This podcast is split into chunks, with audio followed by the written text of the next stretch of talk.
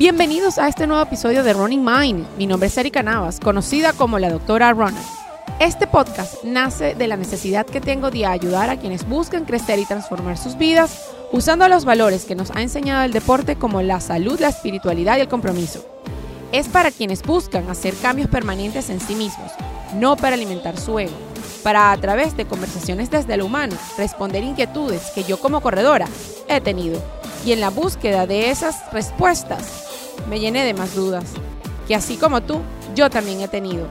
Hoy conversaremos con Adriana Velázquez, quien es instructora de Pilates y con la cual he tenido una relación virtual súper interesante desde que comenzó la pandemia del COVID-19 y con la cual conversamos acerca de la importancia de conocer el Pilates y cómo podemos utilizar esta herramienta para mejorar como corredores. Recuerda que las publicaciones de los nuevos episodios son los viernes a las seis y media de la tarde en mi canal de YouTube y en las plataformas de audio streaming como Spotify, Apple Podcast, Google Podcast y Anchor FM. Comencemos. Bienvenidos al nuevo episodio de Running Mind. Es un gustazo para mí eh, tener a esta nueva invitada el día de hoy. Su nombre es Adriana. O eh, te voy a ser honesta, el apellido siempre me ha costado aprendérmelo, pero bueno, no pasa nada. Tú misma nos vas a decir tu apellido. Adriana. Ajá, Adriana Obanova es mi nombre y Velázquez es mi apellido. Ajá, fíjate, yo juraba que el Obanova era tu apellido, pero no importa, no pasa nada. Con humildad te digo que me costaba muchísimo en, eh, recordar eso, pero... Pasa nada. Estoy acostumbrada. Sí, me imagino, me imagino. Pero no, la gente a veces dice, oye, pero ¿cómo la, la, doctora Ronald va a invitar a alguien? Yo le digo, no, pues que no es fácil aprenderse tantos nombres. la gente tiene que entender. Pero el punto es que estamos súper contentos hoy en Running Mind porque Adriana ya hace un tiempo atrás la conozco a través de las redes sociales y a un amigo en común, Pedro Osorio, quien nos conectó para empezar a colaborar juntas en nuestro propósito en común, que es ayudar a las personas a tener una mejor calidad de vida y dos, a hacer corredores mucho mejores. Eh, el día de hoy vamos a conversar acerca de algo en lo cual ella es una persona de mucho conocimiento, con bastante experiencia y que puede aportarle herramientas a todas aquellas personas, no solamente a los corredores, sino a todas aquellas personas que necesitan de esta herramienta en sus vidas para mejorar su calidad de vida. ¿De qué estoy hablando? Bueno, Adriana es instructora de Pilates. Yo me confieso fanática de Pilates. Yo le comenté a Adriana que en el año 2012 yo empecé a hacer Pilates en Caracas, en un estudio de Caracas en CCT, y me enganchó esta disciplina. Pero ella lo va a definir mejor y está hoy para comentarnos acerca de todo lo interesante, bueno que puede ser para nosotros esta práctica. Bueno, bienvenida y muchísimas, muchísimas gracias de verdad, de corazón, que hayas aceptado entrevistarte el día de hoy.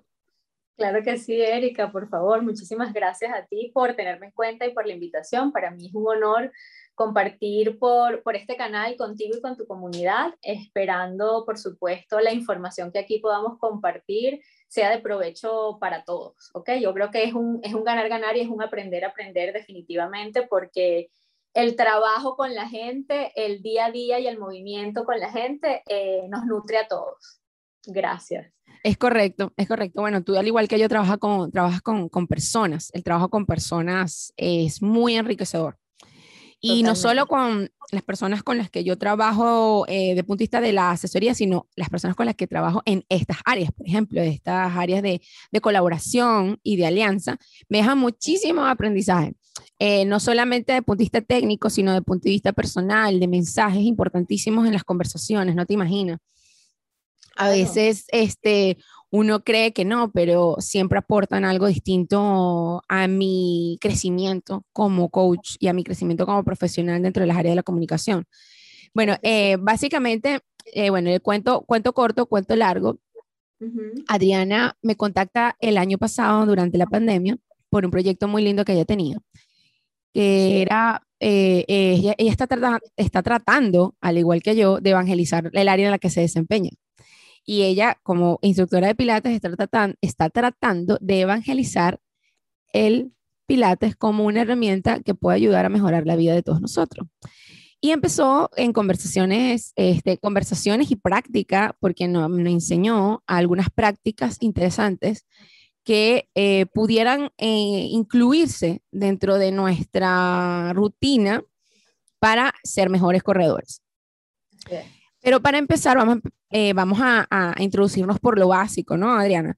Que es hablando un poco de qué es el pilate. ¿Cómo se come eso? Porque la gente confunde muchísimo yoga, con pilates. Y por eso te lo digo, porque la gente, tú mejor que yo, sabes que la gente confunde ambas disciplinas. Tienen muchas cosas en común, sin embargo, no son lo mismo. No son lo mismo, sí. Eh, fíjate, Erika, em, bueno, desde mi quehacer profesional, yo vengo formada como eh, profesional de la rehabilitación del área de terapia ocupacional y, y, en mi práctica personal, este, me encanta el deporte, me encanta por supuesto el running, mm, al Pilates y, lo aprendo, digamos, desde la experiencia propia y después me formo, ¿no?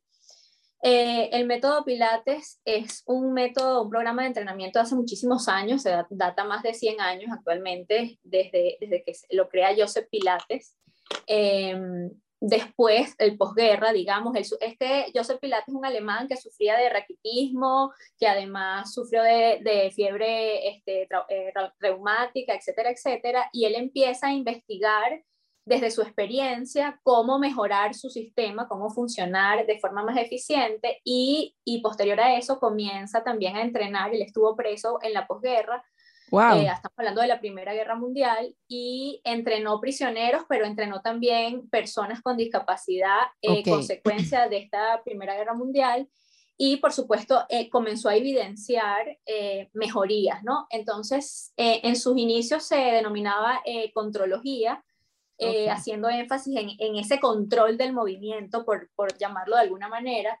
Eh, pero eh, es, un, es un método que se ha mantenido en el tiempo y que hace énfasis no solamente en un trabajo netamente físico, sino en su relación con un trabajo mental, bueno, porque somos seres definitivamente integrales y que es difícil segmentar una cosa de la otra. Básicamente es, es ese el principio, es ese el punto de partida. Interesante, mira, uno como pasa en muchos aspectos actuales, ¿no? Eh, mucha gente dice, es que eso es nuevo, es que eso es mm. nuevo. Y fíjate que no es tan nuevo. No es. en, lo absoluto, tiene un montón de años, porque ya, ya estamos en 2021. La guerra, la, guerra fue en el 1940 y tanto, y la segunda en el 1948. sí. y es un montón de años. Es un y eso llama la atención porque tú dices, bueno, venimos evolucionando, por supuesto, y sin embargo es un método de entrenamiento que, que permanece estando, que desde mi punto de vista, y creo que el de muchas escuelas, se va moldando y va, va ajustándose y va evolucionando, por supuesto, con el movimiento, con la ciencia, etcétera, pero que, que parte de unos principios que se mantienen y, y, de, una, de un legado que finalmente se quiere, que es un tema de eficiencia en el cuerpo, de conciencia, etcétera, etcétera, que ya más adelante seguramente entraremos en materia. Háblame de esos principios, de esos principios que acabas de mencionar. Eh, eh, al igual que el yoga, bueno, el pilates veo que tiene una estructura bien, bien eh, establecida y me estás hablando de unos principios en los cuales se basa esta disciplina. ¿Qué principios son estos? ¿En qué se basan estos principios? Sí, fíjate, Erika, el Pilates tiene una estructura, digamos, teórica bien descrita, de hecho, hay escuelas eh, a nivel internacional formadoras de cada una con sus, rasgos, digamos, particulares, pero, que mantienen una línea o, o, una columna para enseñar el movimiento, ¿no? Eh, si nos vamos a este pilates clásico, a lo básico, hay un, hay un principio de respiración que por supuesto se mantiene, eh, hay un principio de concentración, centro, control, precisión y fluidez del movimiento. ¿No? Y, y, si tú lo nombras así como muy puntual, pues qué bonito suena. Pero, y, y, y, en esa descripción básica, Joseph Pilates hacía, y los estudiosos del movimiento, hacía énfasis en, en, bueno, en una alineación particular de la columna, en una movilidad particular, eh, en un posicionar del cuerpo, y que sin duda alguna ha ido evolucionando, y que si tú me preguntas hoy y, y revisas eh, eh, los estudios y, los avances de, de distintas escuelas formadoras de Pilates, pues sin duda alguna mantenemos y trabajamos sobre la importancia que tiene la respiración y la incidencia que tiene la respiración en la ejecución del movimiento, eh, en, una, en un movimiento fluido, pero un movimiento fluido que viene, eh, digamos, producto de esta concentración que se da en el movimiento. El, el Pilates tiene, tiene esa característica muy, funda, muy, muy, que quizás lo diferencia de otros métodos de entrenamiento porque mm, él no hace énfasis en la cantidad de movimiento que voy a hacer o en la explosión de movimiento que requiero, sino más bien en esa calidad y en esa precisión de un movimiento bien estructurado y que voy a ir eh, quizás inyectándole un poco de, de desafío, pero de forma progresiva, ¿no? Mm. Entonces, eh, hablamos de esa concentración del movimiento y de un control que va más allá del core, sino que implica la integración de, toda la estructura corporal, de todo el sistema, para llegar a un movimiento fluido y un movimiento eficiente, que si nos vamos al área mm. específica de, de tu comunidad, digamos, pues yo, requiero un movimiento eficiente para gastar menos energía y tener una mayor economía de carrera, etcétera, etcétera. Entonces, bueno, son principios que, que yo creo que deberíamos tener en cuenta no solamente porque me paso el switch y voy a la clase de pilates, sino que me lo llevo a la ejecución del movimiento dentro de la práctica deportiva. Bello, bello, de verdad que sí, de verdad que estuvo. Pero es verdad, siempre estamos hablando de cómo, qué estrategia puedo yo meter dentro de mi entrenamiento para poder mejorar mi, mi, mi, para poder mejorar mi, mi, mi, técnica de carrera. Siempre están esas preguntas. Yo creo, a mí me, me, me, surge mucha curiosidad porque hay una pregunta que frecuentemente la gente me dice, yo no sé correr. La gente siempre me dice, es que yo quiero que tú me digas cómo se corre, o sea, cómo se corre correctamente. Y yo les digo, mira, si tú te estás comparando con una persona que corre hace mucho tiempo, tú, si tú te fijas bien, esa persona no es que tenga una técnica perfecta. Ha logrado mejorar su técnica con el tiempo, pero biomecánicamente nadie corre igual a nadie. Totalmente. Porque, bueno, somos individuos diferentes todos. Totalmente. Y le digo, le pongo el ejemplo de algunas personas que, que son conocidas y le digo, si te pones a fijar, este es patuleco, o sea, corre como patuleco. y la gente me dice, claro que no. Mm, lo que la gente vulgarmente llama patuleco, mira, mira él, él, lo hace así. Y no es que esté mal, o sea, yo no se los estoy mostrando para criticar al otro, sino para que vean que dentro de la perfección existen variantes y que tenemos que estar conscientes con estas variantes. ¿Las podemos mejorar? Claro que se pueden mejorar, pero siempre siendo humildes y, concretos en el sentido de que eh, no tenemos que forzarnos a tener unos estándares que no corresponden a la realidad. Entonces, justamente una de las cosas que, eh, cosas yo creo que son eh, destellos del universo, por decirlo así, que han venido hablándome constantemente durante estos últimos dos meses es acerca de la respiración. Mm. Eh, una de las cosas, sí, una de las cosas que mm. eh, yo hice un, una experiencia eh, hace un mes y medio que se llama UPW, no sé si lo has escuchado, de Tony Robbins.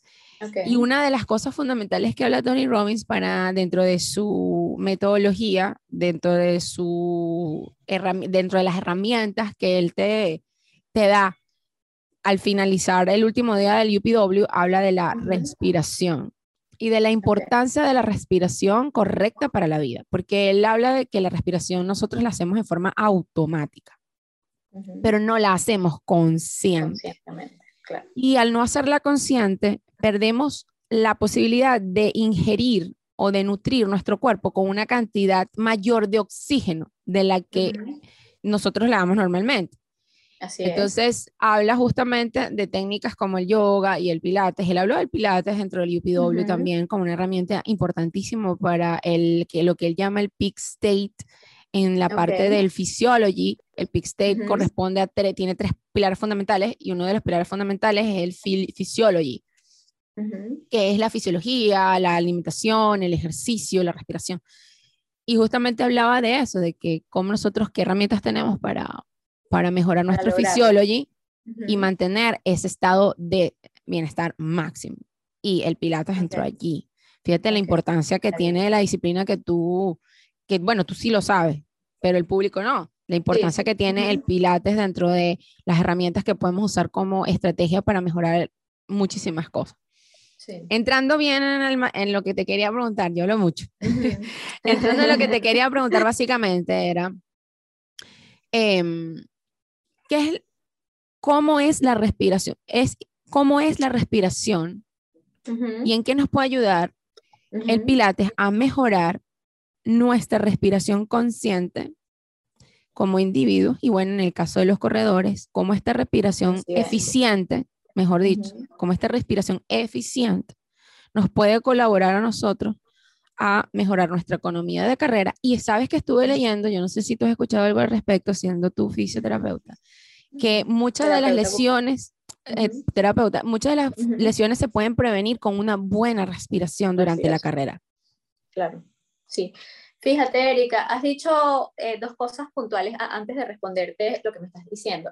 Ese, eso que tú hablabas ahorita y, mencionaste el hecho de que tenemos características individuales, eso, eso es bien importante porque a veces pensamos que, bueno, yo me meto y hago esto porque es lo que todos estamos haciendo y, y bueno, el nivel de personas lesionadas por, entrar a, ciertos entrenamientos donde no tomo en cuenta las características individuales de cada cuerpo y querer alcanzar un, digamos, una perfección eh, dibujada o descrita, pues nos pone en riesgo, físicamente hablando, por no entrar en otros temas, ¿no? Entonces, eh, yo creo que hay que ser bien cuidadosos y, bien conscientes de que cuando trabajamos con el, el, movimiento humano, el movimiento corporal con personas, pues debemos ser eh, eh, tener ese ojo visor en relación a las características individuales, a las capacidades individuales y por supuesto a los intereses individuales que tienen. Que bueno, que estoy, hablando de 10 corredores que todos quieren correr, mejorar técnica de carrera, economía de carrera, etcétera. Ok, pero sin embargo allí van a haber características en gestos deportivos, en movimientos erráticos, en capacidades, en fuerza, etcétera, que yo voy a, tomar en cuenta, ¿no? Entonces eso por allí, tenerlo y, y a lo mejor ahorita lo volvemos a tocar. Y el tema de respiración, pues cuando tú dices, bueno, es que llega la gente y me dice, es que enséñame a correr, pasa que te dicen, es que no sé respirar. Y, y bueno, respirar es la vida. También pasa. Es, lo que yo quiero que, tú me, es lo, yo quiero que tú me enseñes a respirar mejor cuando corro. ¿Cómo, ¿Cómo se debe respirar cuando uno corre? Exacto, y, y, y, lo primero que hacemos al llegar al mundo es respirar. Ahí, ahí nos damos cuenta de que estamos vivos y si, y si reflexionamos sobre eso, pues ahí entendemos que es la vida misma, ¿sí? ¿No? Entonces, eh, fíjate, la respiración eh, que, que, describe el método y, y que y que requiere, digamos, la atención para eh, decir que estamos entrenando pilates, es una respiración diafragmática, es una respiración que te invita a relajar pecho, a relajar cuello, a darte cuenta que la respiración viene desde tu centro, desde tu caja torácica, este, que, no está, que no viene solamente dada porque bueno, el aire entra y sale del cuerpo, sino que sea una expansión de las costillas, que está interviniendo y está influenciando el suelo pélvico, que está participando el diafragma, que a su vez está el transverso abdominal y están los multífidos, si estamos hablando anatómicamente hablando, ¿no? Pero eh, además la respiración tiene un poder maravilloso o una incidencia maravillosa en el tono muscular, por ejemplo, en, permitirnos eh, que el tono se relaje o vaya hacia una hipotonía o hacia una hipertonía conscientemente, si yo me, detengo a mm. respirar y, y, requiero relajar, y el relajar permite un mayor ajuste del cuerpo, y ese mayor ajuste del cuerpo me permite ir concientizando y generar conciencia corporal, y la conciencia corporal, me voy a los corredores nuevamente, si yo eh, sé, reconozco mi cuerpo quieto, pero reconozco mi cuerpo en movimiento, no estoy luchando con una postura, estoy gastando menos energía. ¿Sí? Este, la respiración es también el impulso para el movimiento porque oxigena la sangre, porque la sangre llega al músculo, porque ejecuto de, mejor, de manera más eficiente eh, el, gesto, el gesto motor, el gesto deportivo, por llamarlo de alguna forma. Modifica emociones, Erika, y eso es bien importante, esa carga de estrés, esa carga, carga de exigencia, ese cuánto tiempo tengo que recorrer esta distancia y cómo manejo esa carga durante el entrenamiento, durante la carrera y cómo rindo. y además como descanso, porque siempre hablamos de entrenar, entrenar, entrenar, pero ¿qué hacemos cuando descansamos o qué hacemos para descansar mejor? Entonces, la respiración tiene una incidencia maravillosa eh, a nivel físico, a nivel estructural, a nivel de órganos, por supuesto, de fisiología y a nivel emocional. Yo creo que, que es el pilar. Si tú me preguntas a mí con qué principio del método te quedas, la respiración es mi base del trabajo desde el pilates, desde el movimiento, desde la rehabilitación o desde la ejecución de cualquier práctica deportiva. Mira, qué bello. Ya, mira, estoy anotando cosas aquí porque... Ay, Dios mío. Tengo ideas, no, es que a mí me... Cuando yo estoy en este, como dice, en este papel, cuando yo me meto en este papel, tanto corriendo como esto, porque bueno, tú te habrás dado cuenta cómo me apasiona de estas cosas, que, de comunicar, de hablar, de enseñar, de educar, de hablar por un micrófono, me fascina, o sea, me fascina la comunicación. Eh, extraño, extrañaba mucho la radio por eso, porque sentía que podía hablar todo lo que no podía escribir. Claro. y entonces, claro, es mucho más fácil, porque, bueno, pero igual me gusta escribir, eh, de igual manera me gusta escribir, eh, y de hecho el blog está un poco, estaba un poco descuidado, pero bueno, me he ocupado de otras cosas, ¿no? pero sigo escribiendo artículos en Instagram constantemente y, y, en el Telegram de los chicos les escribo también algunos artículos, les dejo algunos mensajes para que vayan aprendiendo cosas, pero qué importante esto que acabas de mencionar. Justamente lo que te digo, o sea, es algo como bien puntual que el universo me está enseñando del tema de la respiración, de que tengo que poner empezar a tener una, una mirada más amable con este tema de la respiración y empezar a estudiar un poco más al respecto, ¿no? La respiración está involucrada en todo. Erika, y yo te diría, em, y, se lo digo siempre al que quiere aprender o el que está en el medio trabajando con el movimiento, eh, nosotros somos seres de conocimiento, nosotros o en general tú buscas informarte, documentarte y el estudio científico y eso, pero la respiración tiene una particularidad que yo debo sentir la mía, yo debo conectar con mi respiración, yo debo tomarme el tiempo de investigar desde mi sentir para desde ese, de ese acercamiento amoroso con mi respiración poder acercarme a la respiración del otro. Porque bueno, mecánicamente es como difícil decir, sí, inhala, exhala, expande costillas, vuelve a activar, ya va. Desde mi sentir, desde mi respiración, porque además me lleva a la calma y me lleva a la conexión, yo puedo conectar energéticamente, etcétera, con el otro y poder acompañarlo en algo que ya sabe, porque todos nacemos respirando. Es Eso es muy primitivo, es muy instintivo, ¿sí? Es así. Lo que pasa es que, bueno, nadie nos dijo durante muchísimos años lo importante que es hacerlo bien para poder aprovechar sus beneficios. Conscientemente. Conscientemente. Fíjate, nosotros como corredores, eh, lo que te estaba mencionando, he leído que hay una relación entre una respiración inadecuada durante la carrera y la aparición de algunas lesiones particulares que están relacionadas con justamente algunos momentos del ciclo respiratorio, del ciclo ventilatorio, con el aterrizaje, el impacto de nuestras uh, extremidades ah, contra el suelo. Que, bueno, según lo que yo revisé, tenía una evidencia un poco elevada. Sin embargo, desde tu experiencia y desde lo que tú has podido ver y leer y em, tratar como terapeuta, eh, ¿qué tan de importante es que podamos empezar a incorporar una mejor forma de hacerlo para evitar justamente esta asociación que están refiriendo ellos en este artículo? Fíjate, yo creo que em, empezar a, entender o a integrar una respiración consciente, una respiración que me permita darme cuenta eh, de mi cuerpo, de mi movimiento, ¿sí?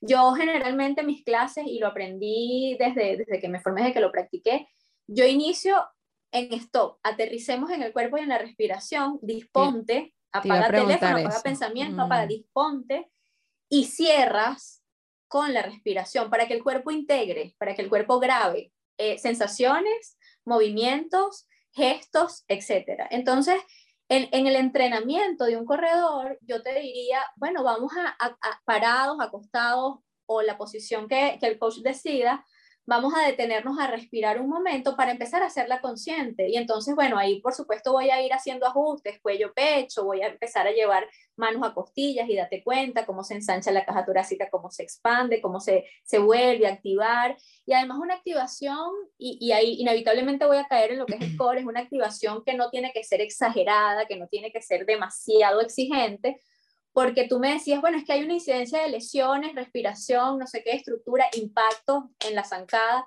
Claro, porque yo no puedo seguir buscando siempre un core demasiado fuerte, mm. ¿sabes? Que además de una respiración forzada, en la medida que yo hago una respiración natural, una respiración que se hace consciente, se activa el core que viene dado por todo este sistema que te describí hace rato, que es diafragma, suelo pélvico, multífidos, abdomen, eh, aumenta o disminuye la presión intraabdominal y este, este core que, que, que, tiene fuerza, pero que además permite ese dinamismo, ¿okay? esa estabilidad dinámica de moverse y de, de recibir una carga, de recibir un impacto, pero de diseminar esa carga y distribuirla en la estructura, va a disminuir la incidencia del impacto sobre, porque no estamos hablando del miembro superior o del miembro inferior o de la pierna derecha o de la pierna izquierda, estamos hablando de un sistema, de una estructura corporal que funciona en conjunto, que integra movimiento y que en el movimiento integra la respiración porque es su motor.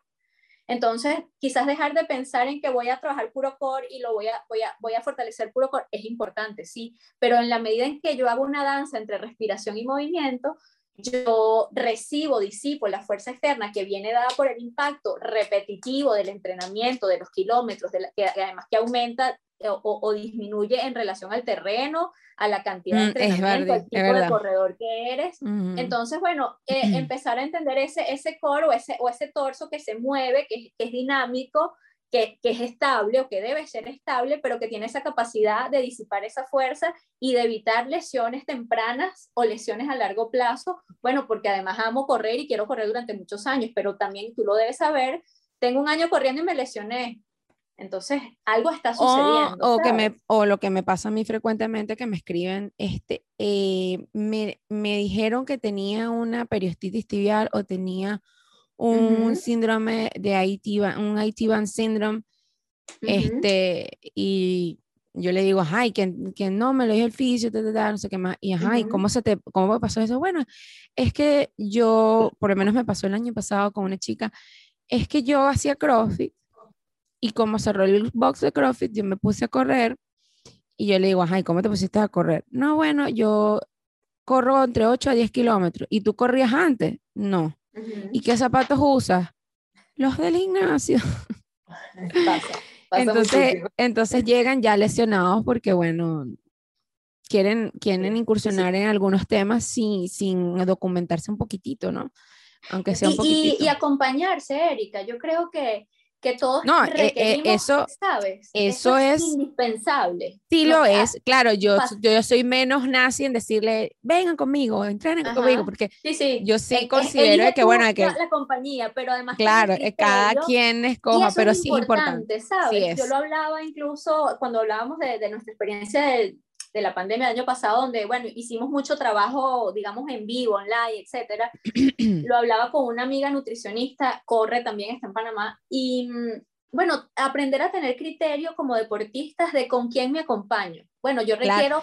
Yo requiero de fisioterapeuta. Yo si no sabes del tema, no sabes, a quién vas a buscar. Sí, no sabes a quién vas a buscar. O crees que porque miras a lo mejor número de seguidores me está dando calidad. No, hay que, hay que tener un ojo visor de con quién me acompaño ¿Y, qué quiero lograr? Si es Pilates, ¿con quién lo voy a hacer? Bueno, tema costos. Bueno, sí, es que si quieres invertir en ti calidad, seguramente vas a pagar un servicio, pero vas a garantizar aprender lo que necesitas aprender. Eso es, eso es algo que es una, eso ha sido una lucha eterna con el tema de la inversión en salud, ¿no? Este, y lo he vivido ahorita como coach y lo viví como médico muchísimo como tiempo. Médico. Como médico muchísimo. La última persona que veía al enfermo era el médico. Ya había pasado por un montón de cosas, por los consejos de la abuela.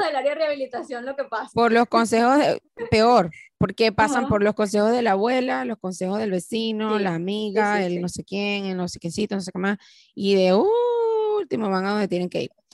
Eh, pasa mucho en, en running, que muchos atletas quieren seguir corriendo y evitar esa visita al, al fisio y con la experiencia yo he aprendido cuando me dicen algo no está bien, yo le vete al fisio. Pero ¿por qué si yo no? Ya. Que no, ya. Pero ¿por qué y tal? le digo, bueno, porque si no es nada, qué bueno que no sea nada. Si es algo que haya que atender ya, se atiende y ya, no pasa nada. Pero no vamos a esperar a que se cronifique el problema porque después no vas a correr por algo que se pudo haber solucionado y que dentro de dos o tres semanas puedes volver al ruedo, se puede convertir en un problema crónico que no te va a dejar correr más nunca. Totalmente. Entonces ya como que les meto ese miedito y la gente como que va agarrando conciencia. Sí, se educa, conciencia. Pero todavía hay gente que obviamente no me escucha y, y, y, sigue, y los tengo que castigar. Les tengo que castigar, les tengo que decir, no te voy a poner nada en la aplicación, no te voy a poner tarea hasta que vayas al médico. Ah, claro, E igualito se van para la calle y corren. Mm. Me pasó con, hace poco con una no nos chica. pasa a todos en algún momento, hasta que aprendemos y decimos. Ah, me pasó con una chica y ahora, o sea, estuvo mucho tiempo en rehabilitación, más del que pudo haber estado si se hubiese ella atendido a tiempo. Y entonces llorando porque no podía correr y todo el cuando yo le digo, bueno, pero si, me hubieses parado cuando yo te dije que fueras, quizás hubieran sido dos semanas y ya, tiene dos meses, en ese momento tenía dos meses. pero bueno, en fin, cosas que pasan. Pero fíjate, hablando justamente de eso, de, del conocimiento y de lo importante que es saber para poder escoger e invertir mejor nuestro tiempo y nuestro dinero, eh, ¿qué beneficios le trae al corredor justamente invertir tiempo en practicar pilates dentro de su esquema de entrenamiento semanal? Claro. Fíjate, em, el Pilates se ha descrito incluso cuando tú te pones a revisar estudios de corredores y te pones a revisar em, planes de entrenamiento eh, como una alternativa en el entrenamiento cruzado, en cuando tengo esos días de descanso activo, etcétera, etcétera. Bueno, porque te genera un estímulo distinto al que estás eh, recibiendo permanentemente. Eh, porque facilita en el corredor, evita, perdón, evita la aparición pronta de lesiones y acompañado, digamos, eh, y, yo, yo siempre hago énfasis en esto para no invadir el espacio de otra persona, acompañado del fisioterapeuta, acompañado del entrenador, acompañado del instructor, eh, lo puedes emplear como una readaptación o una reincorporación deportiva post lesión también. ¿Por qué? Bueno, porque te genera, facilita y desarrolla conciencia corporal. Y la conciencia corporal va de la mano con el menor gasto energético y la economía de carrera. La conciencia corporal va de la mano con el, eh, el, desarrollo de un movimiento más eficiente y la disminución de aparición de movimientos erráticos. Bueno, porque el movimiento no es solamente lo físico que vemos, el movimiento viene del sistema nervioso central, de respuestas y, de estímulos externos, internos, de información propioceptiva, de información sensitiva. De, eh, entonces, eh, el aprender movimiento requiere tiempo, requiere pulir posturas. Tú puedes em, llevar el gesto deportivo al trabajo en el mat, al trabajo en las máquinas, dependiendo también lo que, las posibilidades y las opciones que la gente disponga. Pero eh, los beneficios son muchos. Debes, yo te recomendaría, si estás comenzando, si lo, si lo estás evaluando para implementarlo en, en tú eres corredor, en tu plan de, de, de entrenamiento, acompáñate. no, no, yo, yo, yo no lo voy a hacer sola. No, lo, no, lo digo, o sea, de mis alumnos, si, le, si le recomiendo a mis alumnos, se lo meto en el plan de entrenamiento, ya saben para dónde van a ir. Ay, Dios mío. Ya eh, saben. Mira, el, el, el, pilates aumenta fuerza sin exceso de volumen, que bueno, el corredor suele ser una persona que no requiere demasiado volumen muscularmente hablando. No, no gusta el gimnasio. Ajá. Este, fomenta la conciencia corporal, ayuda a la alineación, ayuda a la, fluidez del movimiento, te permite generar menos movimientos erráticos, aprender el movimiento de mayor manera, conectar mejor con la respiración y eso por supuesto te hace un corredor más eficiente, ¿sí? Eh, simular gestos deportivos, eh, desarrollar un movimiento de mayor calidad, son múltiples eh, las, ventajas o los beneficios que te puede permitir la práctica constante o como una alternativa de entrenamiento cruzado, la mayor recuperación y por supuesto el mejor descanso después de un Adri, plan de lo recomendable cuántas veces a la semana, por lo menos en el caso mío. Yo ahorita estoy en esquema, yo estoy en ciclo de maratón. Ahorita, ¿no? Eh, estoy en ciclo de maratón. Eh, este ciclo de maratón ha sido uno de los ciclos de maratón más fuertes que he tenido en estos últimos cuatro años porque bueno, busqué una persona que le dije, bueno, quiero hacer esto y lograr esto. Me dijo, bueno, chévere, muy bien. vamos, ah, tú quieres eso, bueno, vamos a trabajar en eso. Entonces, no sabía en lo que me estaba metiendo, honestamente, pero estoy muy contenta con el trabajo que estoy haciendo con él. Eh, yo soy muy humilde al respecto y me gusta eh, decirlo que, como estamos hablando, yo busco un coach. Sí. Claro, claro. Eh, no importa si sabe más o menos que yo. O sea, ese no es el punto en el, por el cual yo busco un coach. Es porque yo necesito a alguien que vea desde afuera lo que yo probablemente no puedo ver. Yo entrené mucho tiempo sola, pero me siempre he sabido que es importante tener un coach. Lo que pasa es que, bueno, para tener un coach uno tiene que tener no, no características de que de punto de vista de experiencia, eso, sino que yo busco un tema más de empatía. ¿No? Sí, un tema más, tú sabes cómo soy yo, tú me conoces, un tema más de, de, de, personalidad, de empatía, entonces esa parte es la que me ha costado muchísimo. Eso es como el médico, tú vas a un médico y te conectas o no, Literal. y te quedas, vas al psicólogo y te conectas o no, y sabes. Literal, entonces eso es lo que, lo que me ha pasado a mí estos últimos cuatro años que no eh, conseguía tenía una amiga que me iba a, a, a, ayudar, pero ella estaba en unos temas de la pandemia, no sé qué. Había muchos temas alrededor y ella estaba un poco ocupada para poderme dar esa atención que yo necesitaba. Entonces ya finalmente terminé entrenando sola el año pasado y este año dije, no, tengo que buscar a alguien que pueda acompañarme durante este proceso y estos logros que, que yo quiero alcanzar. Y bueno, efectivamente comencé a entrenar en, en febrero, marzo, creo que comencé con el profe. Este, y bueno, ya estamos en la recta final, ya estamos, ya me quedan 80 días. Bueno, cuando esto, cuando la gente vea esto, a lo mejor ya habrá pasado esa, eh, esa, prueba, esos 80 días, pero como esto es atemporal, pues este, claro. Eh, igualito. Pues entonces, la pregunta básicamente es que, bueno, normalmente una, una persona con un ciclo, yo trabajo con personas que les gusta más que todo las primeras veces de muchas gentes. Ok. Y sobre todo la gente que va a empezar a correr y gente que ya corre, pero que, se decidió por hacer su primer medio maratón o su primer maratón, ¿no? y a mí me gusta mucho incluir eh, disciplinas alternativas que les den buenos beneficios, como es el caso tuyo. Eh, la pregunta sería, pues obviamente, vuelvo a repetir, ¿cuántas veces a la semana sería recomendable? Porque hay gente que me dice, bueno, puedes hacerlo todos los días. Y yo, sí, pero claro, hay otras cosas que hay que hacer en algunos días. Por lo menos yo tengo días que yo tengo que ir al gimnasio si no me gusta mucho. Tengo que hacer pesas, otros días tengo que hacer natación, este, otros días tengo que hacer estiramientos y tal. Entonces, obviamente, para que la gente tenga una idea de para poderse planificar uno de todo punto de vista, qué es lo más recomendable en estos casos. Eh, fíjate, Erika, si tú me dices de, un, corredor que está en plan maratón, medio maratón, yo siempre te diría, eh, vamos a, estructurar ese plan en conjunto con el coach porque no quiero sobrecargar, ¿sí? En líneas generales, mínimo una, dos sesiones es lo ideal semanales, tres sesiones es lo máximo. Incluso Joseph Pilate lo describía, después de 10 sesiones vas a ver el cambio en fluidez de movimiento, en respiración, en, en descanso, etc pero hay una particularidad con los planes de ustedes de entrenamiento del corredor en general, que yo requiero hacer otras disciplinas, cruzar con otras disciplinas, además de lo que lleva la carrera como tal, entonces para qué quiero, eh, qué quiero específicamente del Pilates. Bueno, voy a darle, voy a, quiero dar quiero integrar, porque indiscutiblemente se va a hacer, quiero eh, desarrollar conciencia corporal que se hace con, con, la ejecución del método. Entonces, bueno, yo creo que en unión con el coach se puede diseñar, lo hacemos una vez a la semana, lo hacemos dos veces a la semana, lo combinamos el día de la piscina, lo combinamos solamente el día del descanso activo, dependiendo.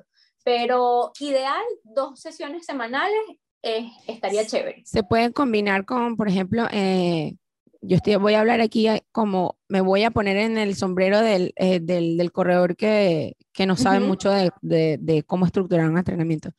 Se podría poner en un día, por ejemplo, de, de entrenamientos específicos, llámese eh, Speedworks o series, por ejemplo. Yo, yo te recomendaría, eh, Erika, colocarlos en días de descansos activos, donde no vengas cargado de unas repeticiones, donde no vengas cargado de un trabajo en pista, donde, bueno, porque ya el cuerpo necesita integrar eso que trabajaste, esa velocidad, esa explosividad, etcétera. Entonces lo pongo otro día, el estímulo es distinto, el sistema nervioso procesa diferente, me da una mejor respuesta y lo veo como consecuencia en mi siguiente ciclo de entrenamiento, en mi siguiente vuelta semanal, por llamarlo de alguna forma. O sea, por eso te lo pregunto, porque mm, esa es una pregunta que me van a hacer a mí. pasa mucho, claro. ¿Sabes? Y, y, otra es, por ejemplo, eh, y en un día de baja carga, por lo menos un, día de easy run, de, eh, podría integrarse también como la parte B del día. Sí, podría incluirse. Se podría incluirse, además, siempre con el compartir eso de que yo estoy en un plan de maratón porque bueno, que el que te recibe en la clase, el que está armando tu clase, tenga criterio para estructurar una clase que favorezca a lo mejor la carga que traes del, del trabajo en la mañana o del mm. trabajo que hiciste horas antes, para que relajes, porque pasa mucho, yo no sé si tu experiencia te lo dice, el corredor entrena y se faja y la técnica de carrera y no sé qué, y estiraste, ¿no? Nunca lo hacen. Estirar, gimnasio no estira a nadie. Y ahí también viene una lesión eh, hablemos de columna, movilidad. La movilidad integra todo el cuerpo. Yo hago énfasis también en que estamos hablando del sistema, pero la movilidad y la, la, adaptación de la columna, una columna flexible, una columna joven, siempre eficiente. Entonces, bueno, yo creo que son como detallitos a tener en cuenta y que la persona también, si no te lo dice la persona, yo en mi caso, por ejemplo, le, le hago la pregunta. Eh, bueno, porque además tú vas como educando a tus alumnos y ya el alumno te dice, tengo alumnos de vacaciones y me manda mensajes, ¿qué? Tú no sabes, hicimos el, el, el, trekking en la montaña y ahora estamos que estiramos, no nos acordamos mucho, bueno, pero eso va quedando, la persona se lo lleva y no dependo para siempre del instructor, del fisioterapeuta, de la terapia. Yo aprendo, tengo mi repertorio, sé lo que me hace bien y lo hago, me, me hago más eficiente y me hago independiente de una clase. esa es una de las cosas que a mí me gusta de lo que yo hago, porque cuando hace varios años este, yo empecé a hacerlo de el programa Running Mind. Una de las cosas que estuve hablando con, eh, con la metodóloga, porque yo estuve trabajando con una metodóloga. Obviamente, yo soy la de los conocimientos de Ronnie, pero ella me estaba tratando de ayudar a darle estructura a la metodología. Y entonces yo le decía a ella, yo no quiero que la gente se quede encadenada conmigo forever. y ella me dice, ¿por qué? Sí, los coaches todos les encanta que vivan toda la vida con ellos. No, yo no quiero eso.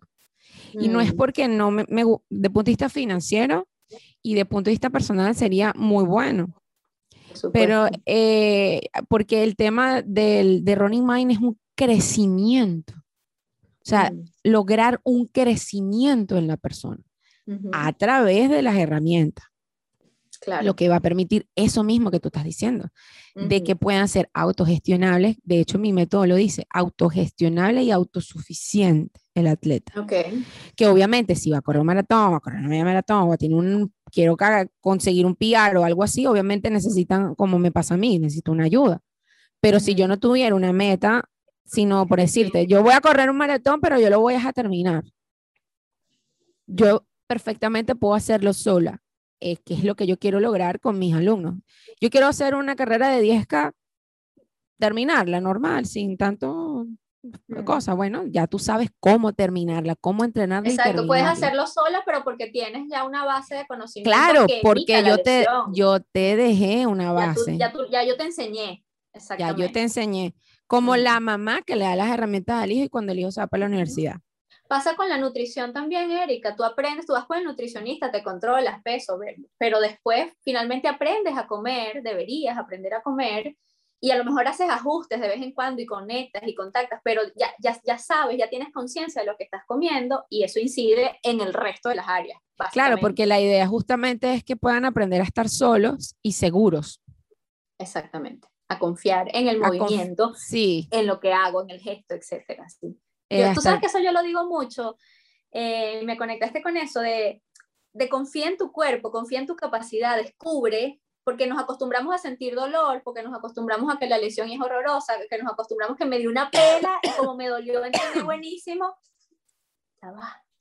Aprende a sentirte bien, aprende a conectar con, confío en el cuerpo, me siento con la capacidad de descubrir que soy capaz y soy un poquito más. Y el tema del no pain, no gain. Claro. E, el Eso está proscrito ya. No, por favor, no trabajemos sobre el dolor siempre. Eso está proscrito. Eh, justamente en el, en el, lo que pasa es que, bueno, esos son condicionamientos. Eh, justamente con en el UPW. Sí, son creencias, creencias que no son culpa nuestra, sino que vinieron arraigándose tras año tras año, pero nosotros somos capaces de cambiar esas creencias a través de condiciones a través de nuevos condicionamientos, que era lo que hablaba uno de los colaboradores de Tony Robbins. Con, fíjate, no me acuerdo el nombre del señor, nunca me acuerdo el nombre. Pero muy importante. No, pero una persona, yo creo que una de las mejores ponencias, aparte de las de Tony, es la de este señor. Ok. Te voy a buscar el nombre para que veas los videos de ese señor, son fantásticos. Él hablaba justamente de los condicionamientos y de los patrones que nosotros adquirimos de estos condicionamientos. Cuando nosotros hacemos un anclaje en esos condicionamientos, se pueden perpetuar en el tiempo. Somos nosotros quienes podemos cambiar esos patrones a través de otros anclajes distintos que nos conecten con otras sensaciones que no necesariamente sean el dolor. Y justamente estaba hablando eso, de que hay dos formas de hacer anclajes para poder lograr cambios en esos patrones, el dolor y la felicidad. Justamente. La cara de la moneda. Tanto el dolor como la felicidad son sensaciones y emociones que nos ayudan a accionar a realizar cambios en estos patrones que venimos arrastrando, porque ellos llaman a las creencias eh, patrones que se establecen por diferentes orígenes, ¿no? Familiares, creencias, qué, cosas vividas, etc. Entonces, tú tienes la capacidad de lograr buscar un anclaje que te permita romper con ese patrón y que adicional a eso no es un patrón que se rompe inmediatamente, que es lo que tú estabas diciendo dándole, dándole, dándole, dándole, haciéndolo, haciéndolo, haciéndolo, que no es que al principio te va a salir el primer gesto, pero que inmediatamente que tú poco a poco lo vas logrando y que como tú dijiste, en 10 sesiones que tú vas a ver el cambio, que no lo vas a ver en la primera o a la segunda o quizás a la tercera, que la gente a veces dice, llevo un mes en esto y no veo cambios. Pasa mucho. Con, Sobre todo con, con, la parte nutricional. Yo respeto mucho a mis amigos nutricionistas y le tengo un respeto gigante porque tienen una paciencia. Lo máximo. Tienen que tener una paciencia. Bueno, eso es parte de lo que de la vida. Que, lo que, de la educación.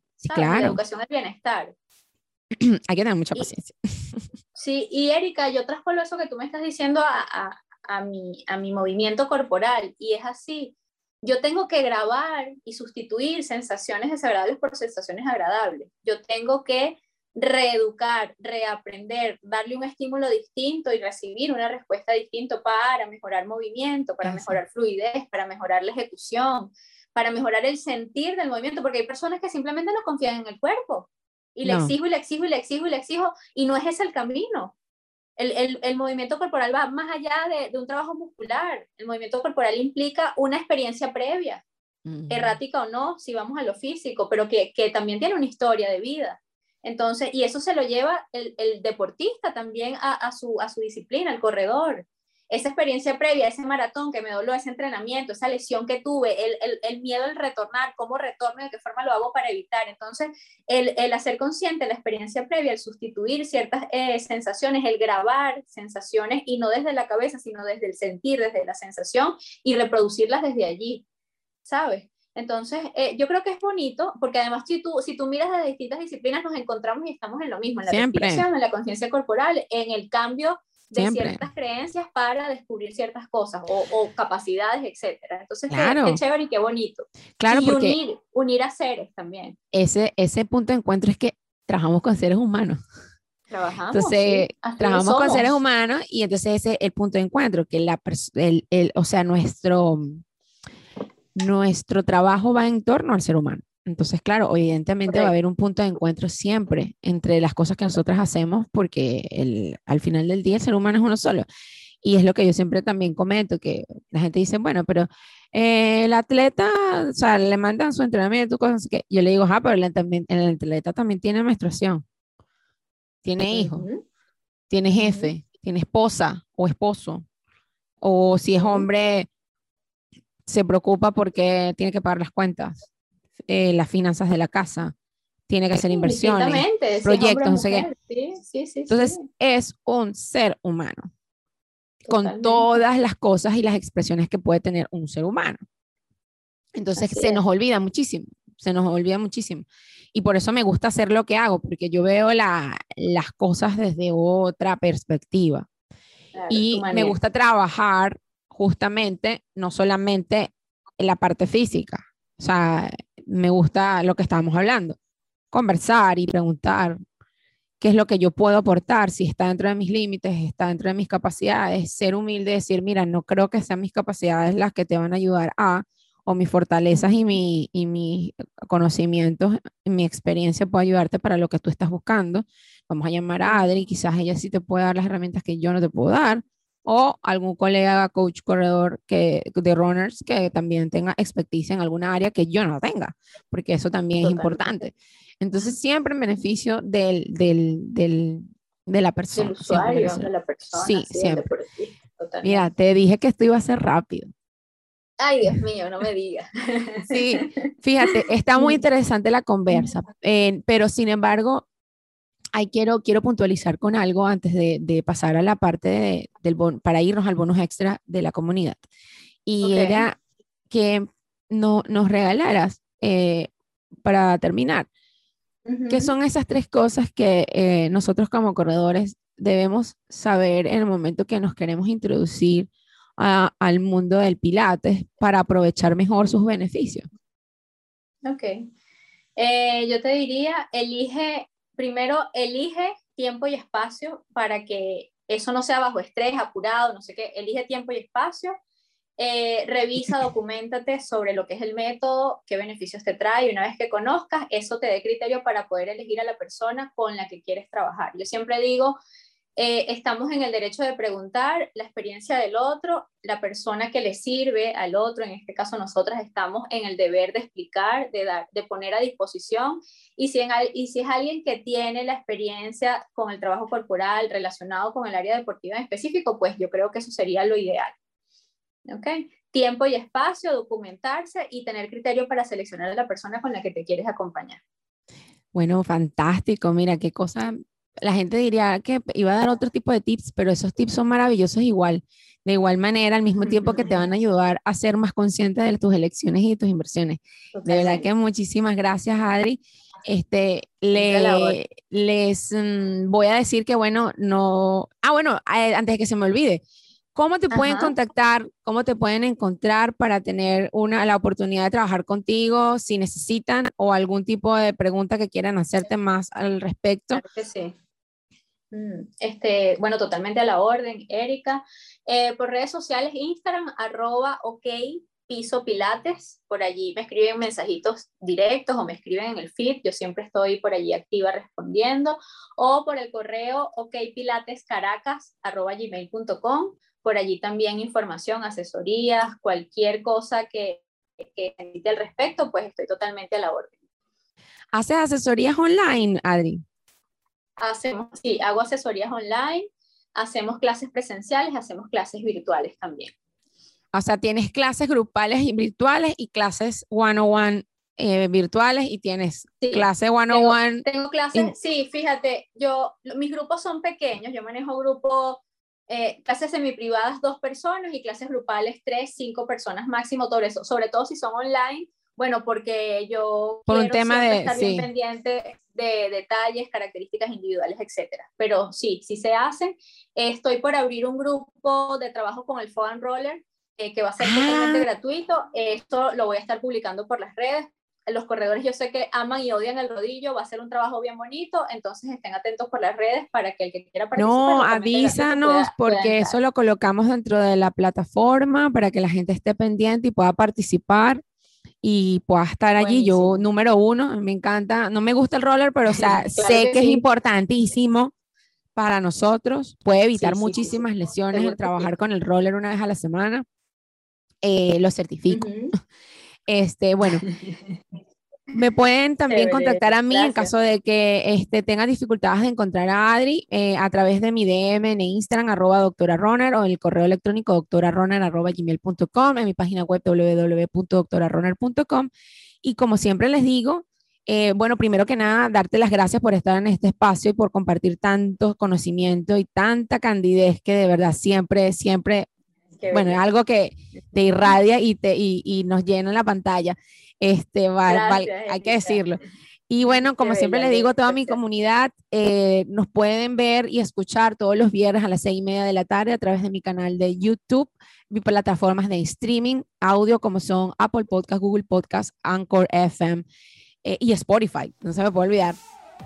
Y no es llegar más rápido, sino llegar más lejos. Vivan su 3%. Aquí estuvo con nosotros Adriana Velázquez. Esto fue Running Mind, producido por Erika Navas y editado y musicalizado por Jefferson Ramos.